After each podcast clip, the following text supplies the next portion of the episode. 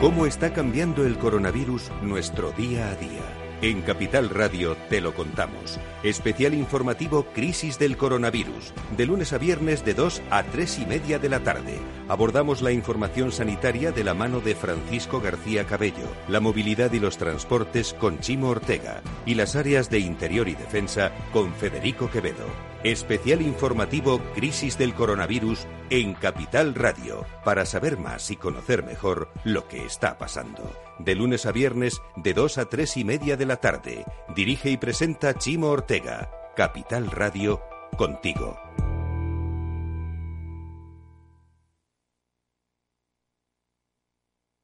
Lo importante no es mantenerse vivo, sino mantenerse humano. Tal día como hoy se publicaba 1984. El libro del autor de esta frase fue George Orwell. Por cierto, la novela casi no llega a ver la luz porque poco antes de acabarla, Orwell fue succionado por la corriente del tercer remolino más grande del mundo, situado en la costa norte de Escocia. Sí, adivinaste, se salvó, por eso tenemos la novela. Estás en Rock and Talent.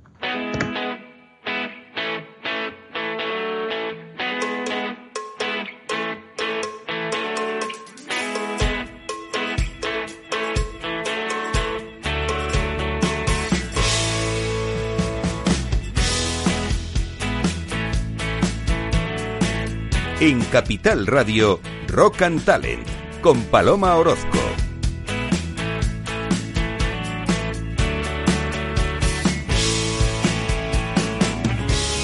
Bienvenido, bienvenida a Rock and Talent, otro lunes más, aquí desde casita haciendo el programa. Bueno, el lunes pasado, recuerdas que hicimos un homenaje a todas aquellas personas que han perdido la vida a causa del coronavirus. Y hoy quiero nombrar algunos músicos que nos han abandonado también por este motivo. Todos, desde las estrellas más mediáticas hasta los anónimos que tocaban en la calle, pues ya son inmortales, porque quizá la inmortalidad sea permanecer en los corazones de las personas y dejar tras de ti algo, ¿no? En este caso, una obra musical. Bueno, pues traemos aquí el recuerdo de unos pocos eh, con el propósito de que esa memoria sea extensiva a todos. Mira, por ejemplo, Adam Schlesinger. ¿Te acuerdas de la película esa que protagonizaba Tom Hanks, The Wonders? Bueno, pues esa canción, eh, That, Thing You Do, la popularizó este hombre, ¿no? Y además le llevó a ser nominado al Oscar y al Globo de Oro. Alan Merrill, eh, bueno, pues fue el primero occidental que consiguió el estatus de estrella de pop de Japón, en Japón. John Prine eh, fue la gran figura de folk estadounidense bautizado como el nuevo Bob Dylan. De hecho, el propio Dylan salió inesperadamente al escenario y acompañó a Prine tocando la armónica en una de sus primeras actuaciones. También Cy Tucker, el músico británico que llegó a compartir escenario con los Beatles. Y por supuesto, no me olvido aquí en España de nuestro cantautor, pintor, poeta, Luis Eduardo Aute, que cantaba cosas tan bonitas como esta, porque la vida es vértigo y no una carrera, la vida es búsqueda y no una guarida. Más de un mítico disco podrían haber hecho si se hubieran reunido todos los fallecidos del mundo del jazz. Manu Dibango, patriarca del jazz africano, que el año pasado hizo una gira para celebrar 60 años de carrera, o, por ejemplo, el virtuoso de la trompeta, en Balas Roney, que antes de triunfar pasó años mendigando hasta que en 1983 participó en un homenaje a Miles Davis y este, propio Miles, le regaló una de sus trompetas. A partir de ahí, pues Miles Davis fue su, amigo y su mentor, ¿no? O también tenemos al bajista eh, Matthew Seligman, que también ejerció como abogado de derechos humanos en Londres, o el saxofonista y protagonista de la era cool del jazz, Lee Kontzny, que llegó a trabajar con Miles Davis y llevaba 75 años en la música. O, por ejemplo, eh, Henry Grimes, que estuvo desaparecido de la música durante 30 años por problemas económicos, hasta que en 2003 eh, renació demostrando que seguía siendo tan bueno como en épocas pasadas. O bueno, también tenemos a Giuseppe Logan, el saxo, una vida de peripecias increíble, después de llevar décadas viviendo en la calle, pues fue resucitado por un productor y grabó otro disco. O también tenemos a Ellis Marsalis, el emblemático pianista y patriarca de Nueva Orleans, y también Marcelo Peralta, ¿no? El saxofonista argentino que precisamente falleció en Madrid, que era donde vivía, y hubiera cumplido 59 años. Bueno, pues todos, esta, todos estos músicos nos han dejado algo maravilloso que es su obra, ¿no? Por eso tenemos que estar contentos de, que de alguna manera seguirán viviendo. Hoy en Rock and vamos a hablar de cosas importantes. Eh, vamos a hablar eh, de líneas de financiación en tiempos de COVID-19 y lo vamos a hacer con el impulsor de un proyecto de microcréditos increíble. Él se llama Full Spa y es párroco de Santa María de Nazaret. Luego hablaremos también de libros con Carlos Pucha eh, ya sabes, de bookideasblog.com, que hoy nos trae Repensar la pobreza de Esther Duflo y Abhit Banerjee. Y del primer cuadro, por Dios, que tenemos que ir a ver al Prado, que ahora ya está recién abierto, El triunfo de la muerte, de Peter Bruegel. Es un cuadro que nos propone nuestro experto en mitología y en simbología, César Espinel, porque tiene un significado aún bastante esperanzador, ¿no? aún en contra del título. Así que si quieres compartir todo esto con nosotros y la mejor música seleccionada para ti por nuestro duende especial, pues comenzamos.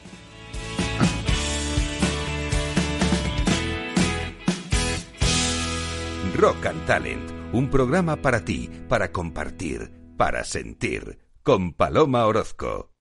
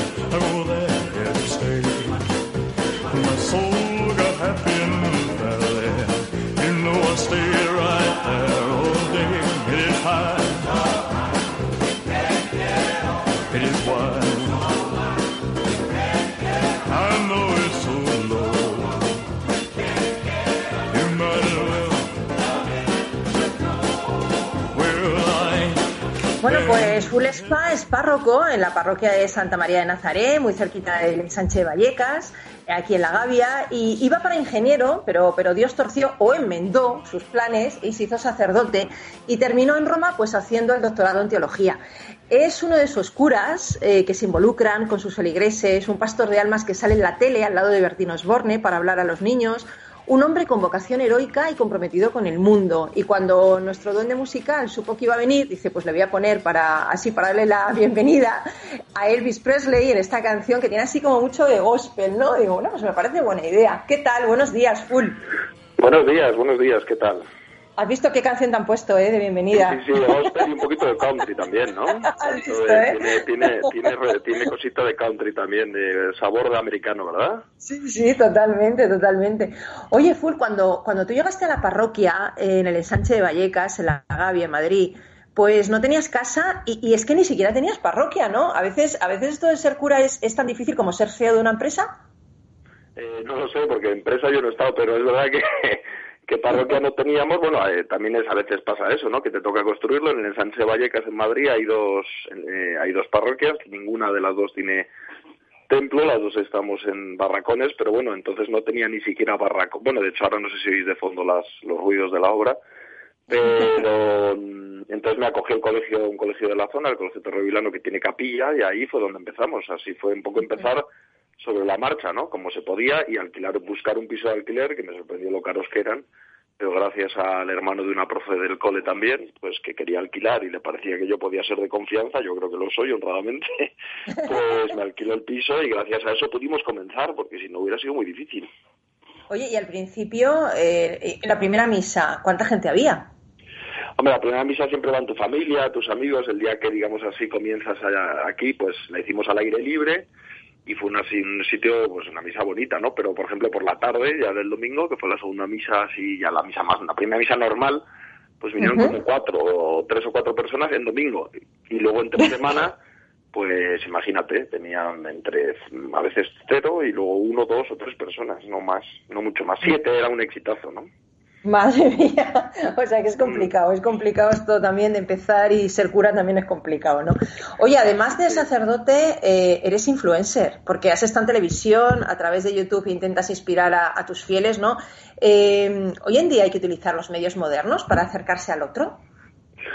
Bueno, yo la verdad es que no, no me considero influencer, yo soy una víctima, ¿no? O sea, una víctima de la, de la situación que me ha obligado a espabilarme, ¿no? Porque si quieres llegar a los demás, efectivamente, eh, en, tiempos modernos o en, en este tiempo específico que ha habido ahora de pandemia, pues hemos tenido que recurrir a. Yo creo que hay cosas insustituibles y ahora nos damos cuenta, ¿no? Es, eh, o sea, que el contacto físico es insustituible, que mirarse a la cara es insustituible, que darse la mano es insustituible, que abrazarse, o sea, quiero decir que todo eso es insustituible y este me parece que es el punto de partida necesario. Necesitamos estar juntos. Dicho lo cual, creo que los medios son muy importantes. A la vez te diré que yo soy de los pocos que conozcas probablemente que no tiene WhatsApp, por ejemplo. O sea que, porque me supera estar siempre conectado, porque necesito estar delante de quien estoy y si está todo el rato vibrando, todo el rato tal, pues no me puedo concentrar. O sea que, sí, es decir, los medios me parece que son súper necesarios. Por ejemplo, en el tema económico que decías antes, pues es muy importante, porque si ahora la gente no puede venir, pues tienes que manejar que si PayPal, que si Bizum, que si eh, abrir muchísimas posibilidades si quieres mantener el ritmo que, pues eso, que, quieres que quieres tener para servir a los, en este caso para servir a los demás, ¿no? Entonces hay que abrirse, pero no, eh, no, olvidando que, que, nada como estar al lado de otro tomando una buena cerveza, eso es insustituible, ¿no? Oye, eh, Full, tú además eres escritor, ¿tienes cuántos? ¿Cuatro libros publicados ya? Sí, o sea, hay sí, varios libros, o sea que hay uno que la primera cosita fue una pequeñita que se llamaba Pensar ser sacerdote hace ya más de 10 años. eh, luego, mm, la tesis doctoral, efectivamente también la publiqué, como, pero vamos, esa no tenía ningún interés, yo creo, para el, gran público. Y luego, el, quizás la que más, más se leyó en su momento fue una que luego llegó a ser colección, que era un comentario al Evangelio de cada día, que fueron durante tres años un libro mensual de comentario a cada día para ayudar a las personas y tal. Luego eso ya lo dejé y lo dejé en manos de otros que lo siguen haciendo varios autores. Durante un tiempo lo hice yo solo y porque ya no podía más. O sea, era un trabajo muy exigente, incompatible con lo que tenía entre manos. Que eso sí se leyó, claro, eran, eran más de eran más de 15.000 volúmenes al año, ¿no? Que era una cosa muy buena, ¿no?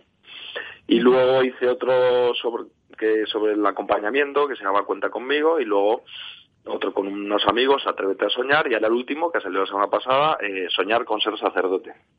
También porque me parece que, que somos muy castigados a veces en, por los medios también, ¿no? a veces justamente, pero yo creo que muchas veces injustamente, ¿no? Y entonces me parece que la gente, pues que un chaval pueda soñar con ser sacerdote me parecería, pues estupendo, ¿no? Porque me parece que es una vocación maravillosa, ¿sabes?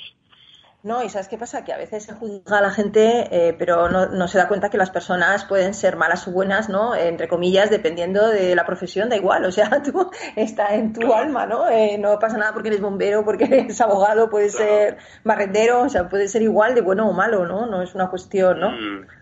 Sí, no, y luego es bonito, ¿no? Porque dices, uno, pues servir a los demás, escuchar, eh, aprender situaciones de pobreza, de alegría, la boda, el bautizo la comunión, los enfermos, visitar a los enfermos es una cosa preciosa, las personas que están solas, cómo te reciben. Entonces, bueno, pues todo eso me parece que es, eh, o sea, si lo comprendiéramos en un sueño, pues eh, sería difícil imaginar algo mejor. Yo creo que es verdad. Otra cosa es que luego las personas lo hagamos malo, ¿no? Igual que policía es una cosa estupenda y un policía corrupto es lo peor que hay, ¿no? O un juez es muy bueno y un juez corrupto es malo, ¿no? Pero la cosa es muy bonita, ¿no? O sea, yo creo que es preciosa y es muy necesaria para el mundo, ¿no? Y dentro de esto, de esta misión que tienes, ¿no? Y que yo entiendo que cada uno tiene, pero en concreto la tuya, eh, tienes una parroquia muy activa. Ahora mismo eh, has impulsado una idea para las personas afectadas por la pandemia que pasen por dificultades económicas, ¿no? Una línea de microcréditos sin garantías ni avales. Cuéntanos un poco esta idea. Sí, bueno, esto surgió un día repartiendo que alimentos con una chica colombiana, ¿no? Que pues resulta que, bueno, hablando es que tenía una carrera, había sido presentadora de televisión, o sea, una chica y que aquí pues eh, pues hace lo que puede, ¿no? Con su pareja, con sus dos hijos, ¿no? Eh, bueno, hablamos de todo, hablamos también de que no estaba casada, que quería casarse, pero no podía, bautizar a los hijos, pero no sabía cómo, o sea, sale todo, ¿no? Entonces hablando dije, bueno, pues ella más o menos mm, consigue de un modo u otro ir pagando el alquiler, pero claro, en estos meses pues se le habían las ayudas que tenía de familiares o lo que fuera, pues se la había cortado. Y dice, si yo tuviera un pequeño crédito, pues podría reiniciar cuando acabe la crisis. Y así hicimos. Entonces ella ya ha conseguido sus apaños y, ha conseguido saldar su deuda, entonces está tranquila, ¿no? Entonces de ahí surgió la idea también porque hablando con otra otra madre de aquí que es médico, ella es médico de un país americano pero vino aquí y no hizo el MIR y, bueno, pues la mujer eh, se dedica a cuidar enfermos en sus casas porque nadie le acompañó para que cuando llegó aquí a España pues hiciera el MIR, le dio el sostén y la ayuda para poder llegar a ser médico y su vida sería muy distinta si ahora fuera médico que y la de eh, otros, si fuera ¿eh? ahora. la de ella y la de otros que puedo ayudar, claro. Claro, y otros tantos que vienen con una capacitación laboral pero no encuentran ni el dinero ni el momento para poder actualizarla y por tanto su vida profesional ha quedado necesariamente, digamos, vinculada a trabajos un poco de subsistencia, ¿no? Entonces, eh, el microcrédito, pues no es gran dinero, ¿me entiendes? Eh, bueno, entonces todo esto lo Caritas diocesana, es decir, la Caritas de Madrid lo le encantó y nos lo ha financiado porque de modo estupendísimo, un poco a modo de programa piloto, por si va bien poder extenderlo, o sea que el programa ahora es suyo, por así decir, es de Caritas, porque ojalá funcione y lo pueda extender a otros sitios. Claro, ellos, ellos han creado el fondo de coliquidez, ¿no? el fondo y, y- y quedamos una vez al mes para ver que ellos van viendo cómo nos va, pero nos dando libertad absoluta de movimientos porque en definitiva el proyecto era nuestro, también es verdad. ¿no? Y muy chulo porque, bueno, pues porque la idea es, es esa, no es, no es dar un dinero, sino dejar a la gente no tenga la intranquilidad que podría tener y acompañarles los dos años, porque hay seis meses de carencia y a los seis meses empiezan a pagar, pues estos dos años acompañarles con un tutor cuya misión es intentar por todos los medios dejarles a la altura profesional que tienen. Es decir, que por estudios podrían tener, que no que no se vean como arrojados necesariamente a una economía de subsistencia. Entonces, lo capital es el acompañamiento, digamos, lo esencial, lo capital de este programa. Y este acompañamiento es un grupo de, de voluntarios, ¿no? Sí, sí, sí, sí, de voluntarios muy majos, la verdad, en el que pues hay uno que les rehace por entero y queda con ellos para hacerles el currículum, pues hombre, si tú eres ingeniero en tu país pero quieres trabajar en Amazon, tienes que tener otro currículum, porque si no, no te van Claro. a coger, porque, digo, pues, trabajas en Amazon un tiempo mientras consigues, porque tienes que mantener a tu familia, ¿no? Claro. Eh, si tienes tal, eh, si qué, qué títulos universitarios tienen convalidación y de qué modo, qué asignaturas hay que cursar, qué universidades son más económicas, cómo se les podría, bueno, es que sea el primer paso, ¿no? Entonces son voluntarios que como mucho tienen tres eh, tutorizados porque la cosa lleva su tiempo, ¿no? Claro. Entonces ahora mismo hay una chica que hizo aquí el cursillo de novios y le encantó la parroquia y entonces se quedó, es un novio que ahora es marido, se puso a ver la confirmación y ella se metió en esto y el otro es un chico que vino aquí, bueno, pues eh, cuando se divorció y entonces lo estaba pasando mal y encontró acogida y es un tipo muy capaz eh, profesionalmente y luego los digamos que llevan el proyecto pues son dos personas pues cualificadas un padre de dos hijos y una chica soltera de 30 años que son encantadores y que en realidad los que lo llevan todos ¿eh? te estoy contando esto pero en realidad lo llevan ellos ya o sea yo tuve la idea lo generé y ya me echo a un lado porque si no exploto ¿sabes?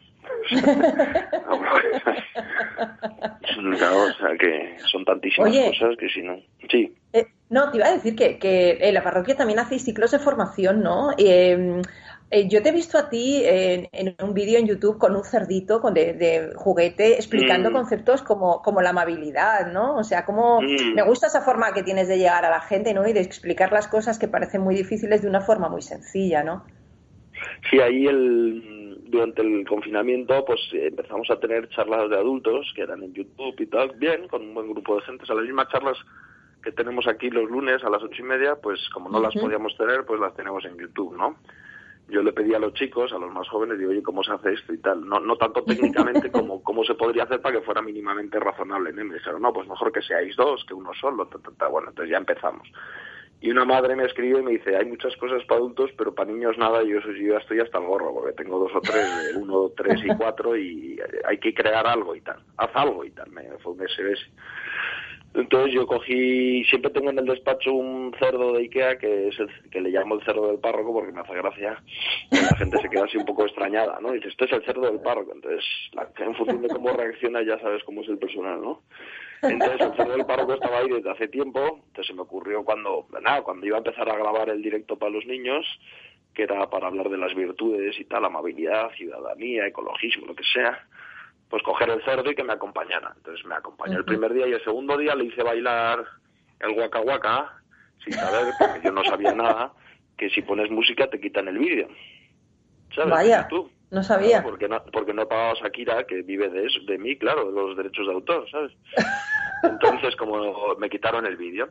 Entonces, a partir de ahí dije que el cerdo que pues había desaparecido porque está perseguido por las autoridades y tal, y que entonces le hice viajar en el tiempo, viajar por países y eso me dio mucho juego para aguantar.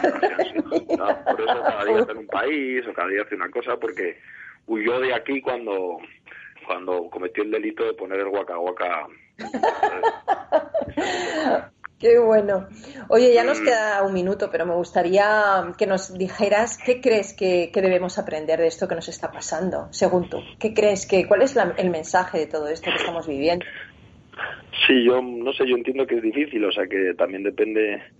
Es decir, yo creo que quien le ha sacudido probablemente, eh, entre comillas, por la dureza de las cosas eh, y por desgracia, ¿no? Aprenda más que a lo mejor a los que no nos ha sacudido. Pero yo diría, no hay que esperar a que nos sacuda fuerte para aprender, que a lo mejor la vida mm, la hemos construido un poco a base de escapadas y sin enfrentarnos ni a nosotros mismos ni a nuestras situaciones, lo cual nos lleva a no aprender lo muchísimo bueno que tenemos, a reconocer también nuestras limitaciones y ser felices con nuestras limitaciones y con nuestras posibilidades y no viajando y escapando todo el día con un cierto consumo y un cierto huida de nosotros mismos. Yo creo que esto nos ha arrojado a tener que enfrentarnos a nuestra realidad y entonces yo creo que descubrirla en su limitación y también en sus posibilidades nos va a hacer muy felices. Y una cultura menos escapada y más, no sé, que se quiera más a sí misma y a los demás, me parece que, que sería bueno. Ojalá descubriéramos eso, porque a veces parece que descubrimos la confrontación, que descubramos eso, es decir, la concordia con nosotros y con los demás, y que no hace falta correr mucho para ser feliz, que lo tenemos quizás a la mano en pequeñas cosas, ¿no? Sí, es lo que tú decías, esas cosas que no valorábamos antes y que quizá ahora valoremos, ¿no? La cercanía, un abrazo, un beso, estar cerca de alguien, ¿no? Eso es, eso es todo. Y, incluso, sí, y dar gracias por lo más sencillo, ¿no? Dar gracias por las cosas más sencillas. Oye, pues, pues genial. Me gustaría una última frase para, para acabar. Una, algo que quieras transmitirnos para acabar, una frase para, para inspirar a las personas que están al otro lado escuchándote. Pues, bueno, yo diría que, es tiempo de volver, ¿no? A mí debo reconocer que no me gusta el concepto de nueva normalidad, ¿no? Porque, una, porque quizás es engañoso, ¿no? En el sentido de que eh, una nueva normalidad es tal cuando algo que es nuevo llega a ser normal por el paso del tiempo, ¿no? Entonces yo creo que viene una novedad, ¿no? Yo me fijaría más en la primera palabra, una novedad en la que, sí, normal en ese sentido, en la que ojalá descubramos eh, el montón de cosas buenas que tiene la vida normal, la vida cotidiana. Pues, y que nos haga mucho más agradecidos por el hecho mismo de vivir, de tener a nuestros mayores, de tener nuestras cosas, cosas que antes no dábamos por supuestas y que no son tan claras y que es una pues, maravilla. Pues lo dejamos, lo dejamos ahí, full. Oye, pues, pues muchas gracias por atender nuestra llamada y, y no sé, te deseo que sigas inspirando a la gente y que sigas haciendo el bien. Muy bien, pues muchas gracias. Gracias, Full. Gracias a por todo y adelante con el rock y el talent y las cosas. un abrazo. Muy bien, gracias, un abrazo, chao, chao.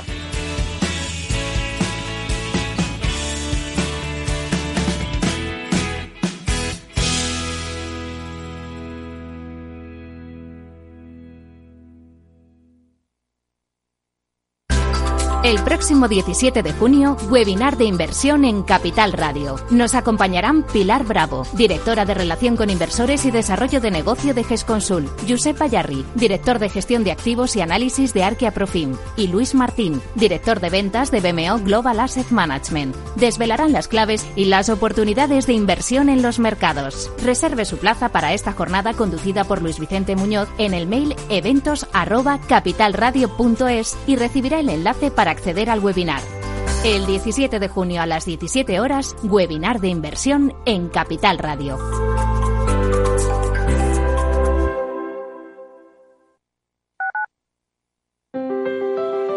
Si te gusta la cocina gallega de siempre, en el Mesón Gallego 1 y el Mesón Gallego 2 encontrarás los mejores pescados y mariscos de las costas junto a recetas de la Galicia interior, además de las carnes de Sanabria y los mejores embutidos de Zamora y nuestra terraza. Te esperamos en la calle Muller 35, teléfono 91 579 3623 y en la Plaza de la Remonta 13, teléfono 91 579 0769. Una recomendación del programa gastronómico Mesa y Descanso. Gráficas Naciones. Más de 50 años de experiencia en el sector de las artes gráficas. Apostamos por la última tecnología tanto en impresión offset como en digital y gran formato. Realizamos todo tipo de impresión. Tarjetas de visita, folletos, libros, vinilos, decoración y montaje de stands. Más información en el 91 629 2145 o en gráficasnaciones.es.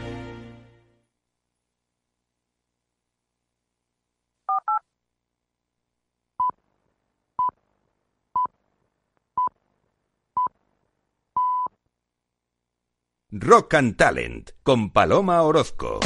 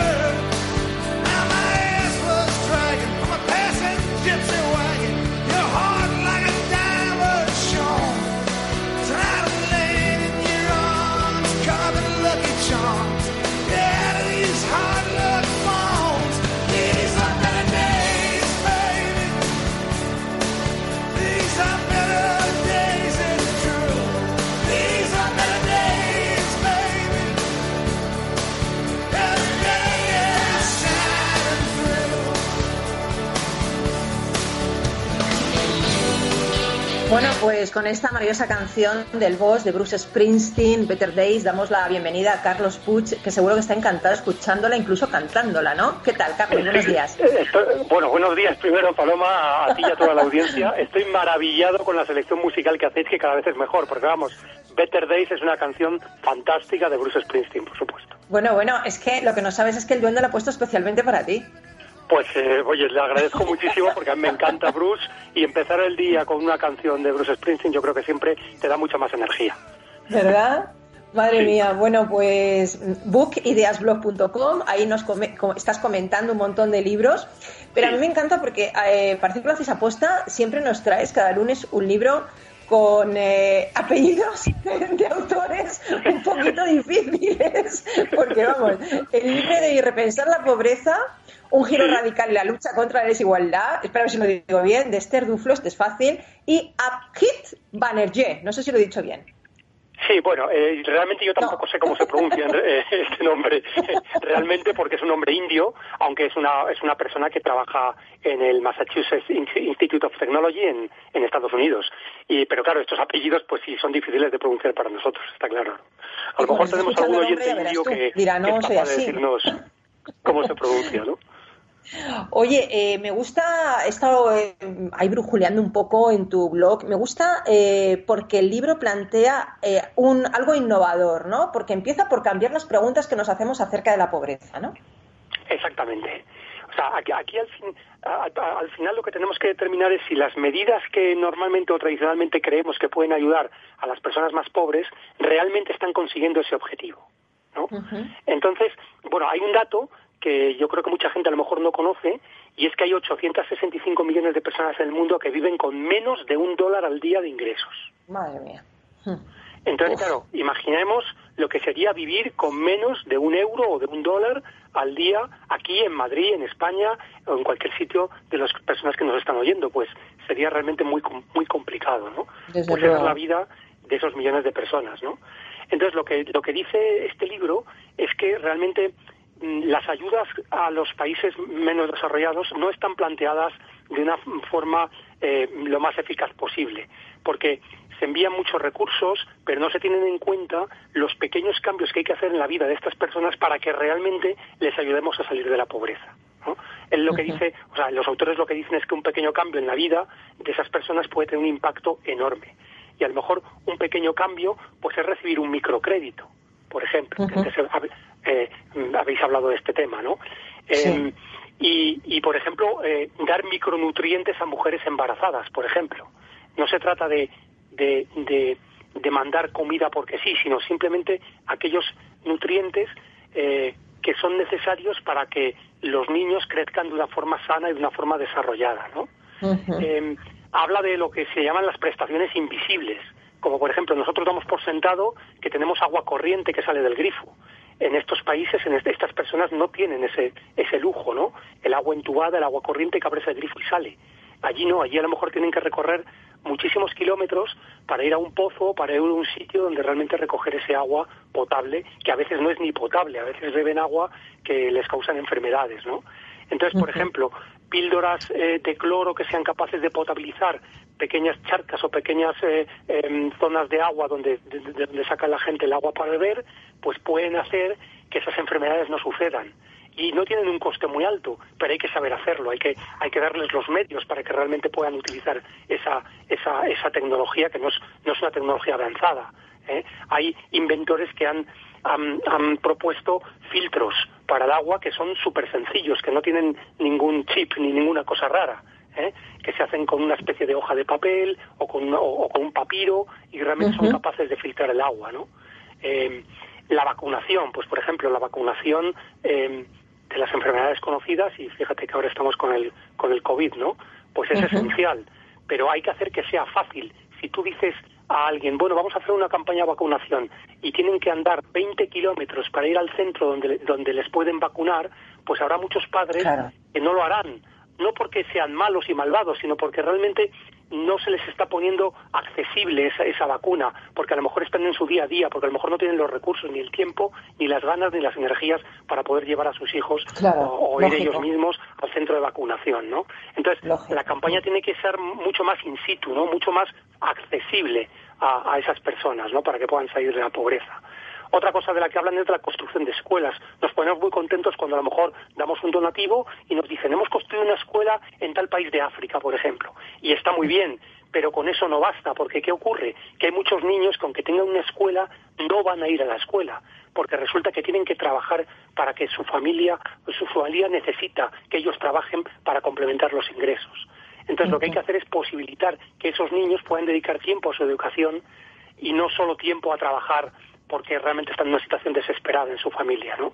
Eh, sí, que a veces, ¿sabes qué pasa, Carlos? Me da la sensación de que acallamos nuestra conciencia dando dinero, pero a lo mejor no es tan efectivo si, si eh, como tú me estás comentando, tendríamos que enseñar más a pescar, ¿verdad? Más, más como yo digo, más... Efectivamente, entonces... Porque si no es como un acto de caridad, pero yo creo que esta gente no quiere caridad, lo que quiere es solidaridad, ¿no? Eso es. No, y quieren, los, como dices tú, los medios para saber ellos mismos valerse por sí mismos. Con dignidad, claro que sí. Claro, no estar pendientes del siguiente envío de comida que les llega de un helicóptero, porque es que eso al final es pan para hoy y hambre para mañana. Entonces, eh, evidentemente, y la educación ahí es muy importante, pero ¿qué hacemos para que esas escuelas que a lo mejor eh, se han construido con muy buenas intenciones se puedan llenar de niños y que los niños realmente aprendan cosas útiles en esas escuelas? Hay algunas cosas elementales, pues por ejemplo se ha, se ha descubierto que las nociones elementales de alfabetizar a las personas, de, que aprendan a leer o de que aprendan las operaciones aritméticas elementales, que a nosotros nos parece esto obvio, bueno, pues hay muchos niños que, que no, no, tienen, no han tenido nunca, nadie les ha enseñado a leer o nadie les ha enseñado a sumar o, a multiplicar, ¿no? Entonces, esas habilidades lo que hacen es que la pobreza se pueda combatir muchísimo más. Si aumentamos el porcentaje de personas en una comunidad que, que, aprenden a leer a una edad temprana y también hacer estas operaciones elementales, esas personas tendrán unas capacidades que les podrán permitir eh, salir adelante en la vida y ayudar a sus familias y ayudarse ellos mismos. ¿no? Eh, entonces, eso es en lo que hay que insistir, no tanto en mandar dinero, como dices tú, sino que realmente conseguir que esa ayuda y esa educación y esos recursos lleguen a los que los necesitan en el momento en, el que los necesitan, ¿no? Mm, qué buen libro, ¿eh? Qué buen libro este, ¿eh? Entonces. Sí, la verdad es que sí, ¿eh? eh fíjate que lo que dice es que eh, hay que combatir las tres Is, que son la ignorancia, la ideología y la inercia. Casi, fijaros, la inercia nunca se habla de ella, pero la inercia es, bueno, pues esto ha sido así, va a seguir así toda la vida, no hay nada que podamos hacer para cambiar, siempre lo hemos hecho de esta forma, y eso es lo que hay que combatir, ¿no? Porque si no van a continuar en esa situación, ¿no? Qué bien, qué bueno. Bueno, pues mm, resume, uy, resumen, os digo, iba a decir el título. Dinos, eh, recuérdanos el título y los autores. Se llama, el libro se llama Repensar la pobreza y hay dos autores que son profesores del, del Massachusetts Institute of Technology, Esther Duflo y el nombre este que nos es tan complicado pronunciar que es Ab Ilhit Banerjee o Banerjee. Pero bueno, por Esther Duflo, repensar la pobreza lo encontramos, que es, una, un nombre más sencillo, ¿no? Genial. Bueno, pues te despedimos ya, te emplazamos a escucharnos el próximo lunes. Y venga, sigue leyendo rápido. ¿Qué haces que no te vas ya corriendo a leer para que el lunes tengamos otro libro? libro para poder prepararlo para la semana que viene, por supuesto. Bueno, pues sé feliz, Carlos, y te, te oímos la semana que viene. Muy bien, gracias. Un abrazo grande. Hasta luego. Chao. Chao. Seguimos.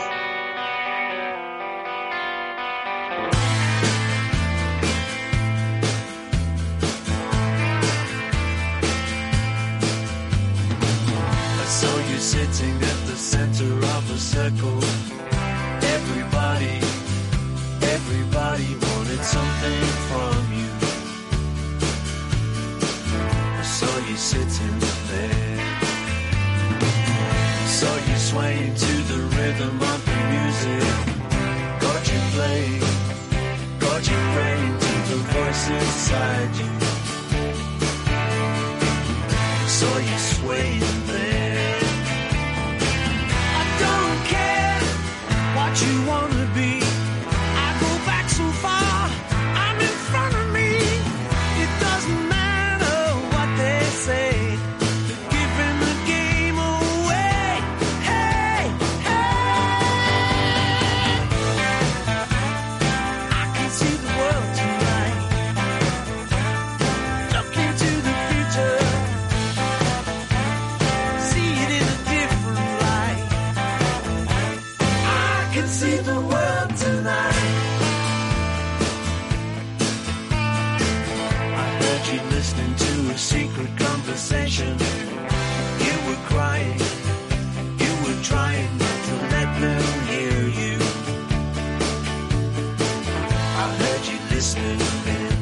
Rock and Talent con Paloma Orozco.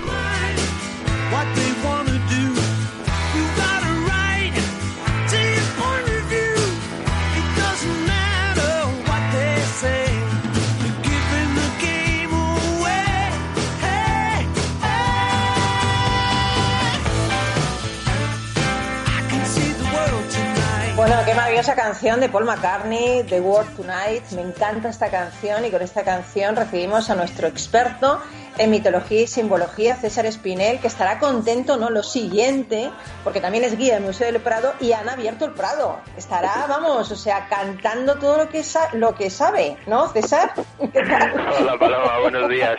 buenos días. ¿Qué tal? Pues cantando todo lo que... Por una parte sí estoy contento de que hayan abierto el Prado, pero hasta la fase 3 no puedo trabajar como guía, así que... Bueno, bueno, pero, bueno, es un pasito. Claro, estamos ahí pasito a pasito, ¿no? Fase a fase, paso a paso, ¿no? Ya se va viendo la luz, es importante. Bueno, hoy nos cuentas que el primer cuadro que deberíamos ver cuando ya podamos ir es El triunfo de la muerte de Peter Bruegel, el viejo, porque también había uno joven, ¿no? Este es el viejo, y su significado, ¿no? Ese significado. Sí, el, se le llama el viejo por ser el patriarca de la familia, pero fíjate que ah. tan viejo no era, porque no llegó a cumplir los 40 años, ¿eh? También, pues sí que ya me das ánimos, ¿eh? Me das ánimos. bueno, pero este, pues este cuadro, cuando pues tú me dijiste, voy a hablar del triunfo de la muerte, dije yo, madre mía, y me dijiste, no, no, no, que, que tiene un significado esperanzador, ¿no? Entonces, bueno, yo luego te voy a hacer una pregunta al final, a ver si sabéis contestármela, pero mm, quiero que me hables de este hombre que decían que era nuevo Bosco, ¿no? El experto en el alma humana. Sí, efectivamente. Eh, Bruegel, de hecho, tiene mucha influencia del Bosco porque el Bosco consigue cambiar la historia del arte para siempre y además, fíjate que son prácticamente coetáneos. O sea, Bruegel alcanza el culmen de su carrera muy poquitos años después de que el Bosco muera, en 1516. Eh, además, este cuadro, El Triunfo de la Muerte, que lo pinta en 1562, o sea, ya en su etapa de madurez, para Bruegel va a ser su favorito porque no tenemos ningún dato ni de quién se lo encargó, ni dónde estaba expuesto, ni por qué lo hizo, pero sí que sabemos que no solamente lo pintó una vez, sino que llegó a hacer hasta dos copias más y también sus hijos, tanto Peter como Jan, eh, estuvieron copiándolo también constantemente, o sea que esta pintura tenía un significado importante para él. Eh, el cuadro es en realidad el primer apocalipsis zombie de la historia, porque es una representación de un inmenso número de esqueletos vivientes arrasando la Tierra. Entonces es un cuadro que muestra escenas de desolación y muerte por todas partes, eh, donde todos los estamentos sociales están incluidos, donde se ve que ni la devoción ni el poder pueden salvarles. Entonces toda esta idea es un tema bastante habitual en la Edad Media, que era lo que se conocía como la danza de la muerte, y que se explica porque a Bruegel le tocó vivir eh, seis guerras casi ininterrumpidas entre la dinastía de los Habsburgo y la de los Valois, que estaban luchando por dominar los Países Bajos. Y además a esas luchas constantes y a esa guerra constante comenzadas en 1515, muy pronto se le sume el horror de las epidemias de peste que diezmaron completamente a la población. Entonces, eh, Bruegel tenía 35 años cuando pinta este cuadro que no tardaría en resultarle profética, porque ya te he dicho que no cumpliría los 40. Se lo llevó la peste y nos dejó huérfanos de, su talento. Pero, pero que por eso es por lo que estamos hablando hoy de, esta pintura, no es solamente una metáfora del horror que vivió eh, Europa en el siglo XVI, sino que eh, Bruegel lo utiliza para mandar un mensaje de esperanza y lo hace gracias a una técnica que se llama el arte de la memoria, es una disciplina basada en la asociación a imágenes de grandes cantidades de información. Es decir, que solamente basta con evocar la imagen para recordar el conocimiento que va asociado a esa imagen. Entonces, esta técnica nace en los tiempos de Homero, claro, cuando los aedas tenían que recordar grandes cantidades de texto y todavía no, o sea, no podían eh, pasarlo a un soporte escrito, y entonces solamente con la evocación de una imagen en su cabeza, pues inmediatamente accedían a esa información, ¿no? A ese conocimiento. Entonces el arte de la memoria se estuvo utilizando hasta la popularización de la imprenta, claro, cuando ya no era necesario recordar grandes cantidades de información. El caso es que Bruegel conocía esta técnica del arte de la memoria y la utilizó en su pintura, y vamos, no solo él, todos los pintores hasta ese momento estuvieron haciendo uso del arte de la memoria. Resulta que en 1538, o sea, casi 25 años antes, eh, el pintor eh, flamenco eh, Hans Holbein el Joven elaboró un alfabeto cuyas letras estaban adornadas con esqueletos realizando varias actividades. Madre Supongo que ya te imaginas por dónde van los tiros. Sí, sí, sí, qué interesante. Bruegel utiliza algunos de los esqueletos del alfabeto de Holbein en su pintura para que cuando la gente habituada al arte de la memoria viera esos esqueletos, se acordara de la letra asociada en el alfabeto de Holbein. Madre mía. Literalmente Bruegel escribe un mensaje utilizando los esqueletos de Holbein. Entonces, concretamente utiliza una palabra porque solamente utilizó cuatro de los esqueletos del alfabeto. Y entonces la primera letra que usa es la del jinete de la muerte, que va montado sobre un escuálido corcel, que en el alfabeto de Holbein corresponde a la letra V. Después encontramos un hombre con la cabeza cubierta, pidiendo clemencia al cielo antes de que un esqueleto le dé el golpe fatal, y esa es la letra I. Luego tenemos un esqueleto que está vertiendo agua de unas extrañas cantimploras, que corresponde con la letra T, y un esqueleto que está tocando unos tambores sobre un suelo pavimentado de cráneos, que es la letra A.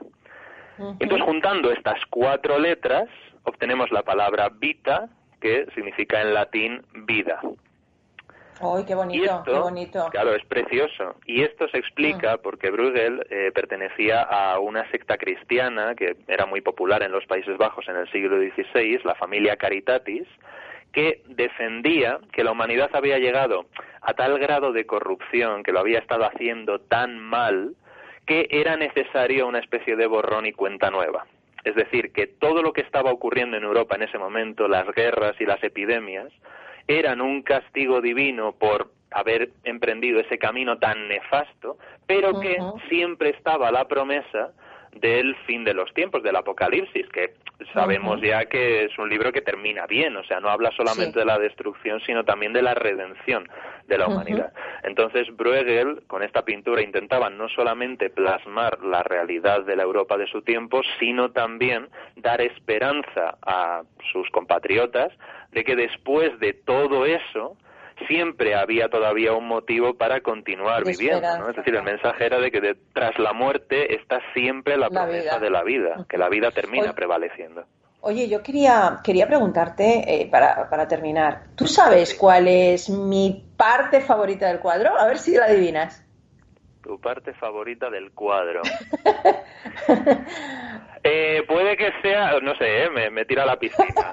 Eh, pero yo te veo mucho como los, los jóvenes que están entregados a la música y al baile en la esquina inferior derecha que están disfrutando así de la vida, que todo, todo, todo se está desmoronando a su alrededor, pero ellos dicen yo voy a disfrutar hasta, hasta el último momento. Sí, más concretamente la pareja de amantes que está en la parte inferior derecha, que parece ajene, ajena totalmente al futuro, que, vamos a llegar todos ahí, pero yo ahí viviendo el momento. Sí, señor, compañero, esa es la parte con la que identifico yo el cuadro. Maravilloso, pues es la mejor actitud, desde luego. Bueno, César, me ha encantado, ¿eh? Voy a hablar eh, mucho de esto, del arte de la memoria, y voy incluso a estudiar más de esto. Mm, pues sí, porque... Para estar aquí a la altura de este compañero tan bueno que me inspira tanto cada vez que interviene. Muchísimas gracias, Paloma. Te esperamos el lunes que viene, ¿eh? Claro que sí, aquí estaremos. ¿Vale? Y, lo que pasa es que me voy a pensar si te el contrato de guía, porque madre mía, en un cuadro me puedo tirar toda la mañana. Sí, sí, sí, sí. Eso también es verdad, que hay, hay mucho para meditar. Muy bien, compañero, que lo pases bien. Un gran abrazo. Igualmente, que seas muy feliz. Seguimos en Rocantalén. Hasta luego.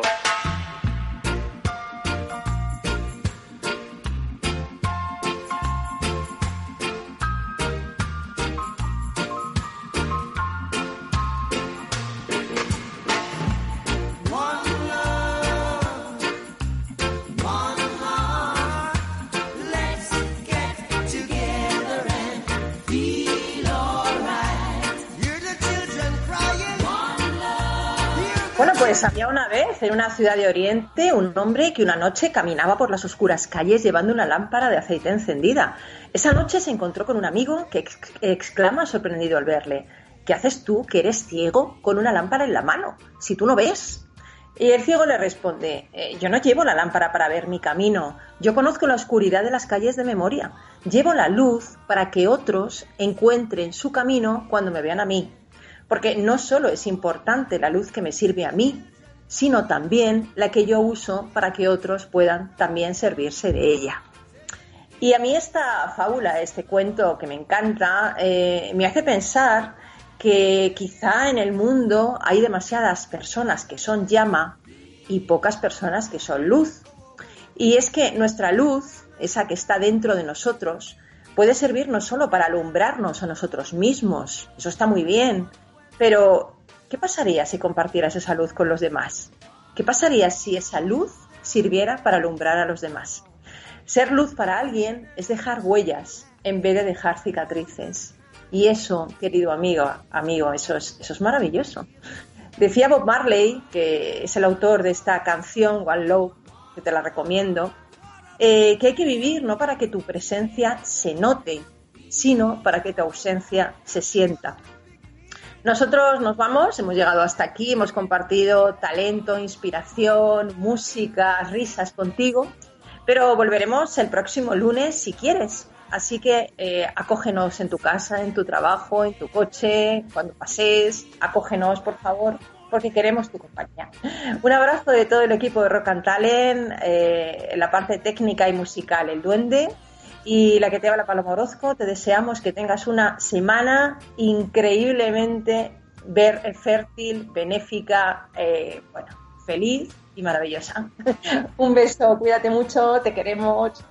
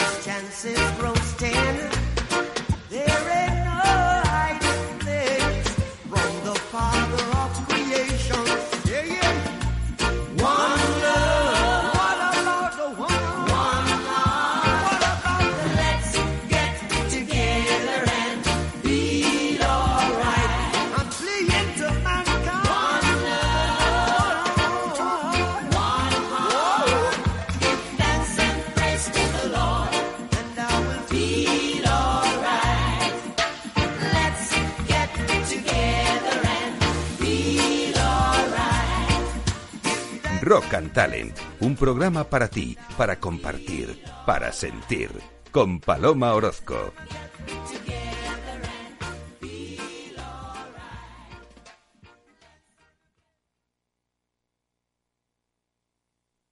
Hola. A ver, el dinero se gana con esfuerzo, y ahorrar debería darnos una recompensa. Sin embargo, siempre vemos que nuestro dinero crece poco, y eso hace que nos vengamos un poco abajo. Lógico. Lo normal es que veamos crecer nuestro dinero. Por eso me gusta Finanbest, porque me ofrece los mejores fondos de inversión del mundo al alcance de todos, con total transparencia y sin comisiones indebidas. Y con eso la rentabilidad de mi dinero será mayor, o sea, lo normal. Entra en finanbest.com y descubre que lo normal es extraordinario. Lo normal es Finanbest. Ya no estamos en la era de la información, estamos en la era de la gestión de los datos y de la inteligencia artificial. El tratamiento inteligente de estos datos proporciona un valor enorme a las empresas en sus procesos de negocio. En Piper Lab ayudamos a nuestros clientes a tomar decisiones de negocio basadas en datos. Escúchanos todos los lunes a las 10 y media de la mañana en el espacio de Big Data de Capital, la Bolsa y la Vida. Tu radio en Madrid 105.7, Capital Radio. Memorízalo en tu coche. Disfruta de la mejor cocina gallega en Montes de Galicia. Todo un clásico moderno en el barrio de Salamanca. Disfruta de la variada dieta atlántica, de las mejores carnes y pescados tratados con respeto y transparencia y regados con una de las mejores bodegas de la zona. En grupo, en familia o en pareja, Montes de Galicia te ofrece el espacio perfecto en cada ocasión. ¿Sabes cuál es el mejor dial para escuchar Capital Radio? Tu móvil. Ya tienes disponibles las versiones de iOS y Android de Capital Radio. Y si quieres escucharlas en tu coche, lo tienes muy fácil. Empareja el Bluetooth de tu coche con tu móvil o tableta, entra en la app de Capital Radio y ya lo tienes. Escucha Capital Radio en digital. Y si te preguntan qué escuchas, no lo dudes. Capital Radio.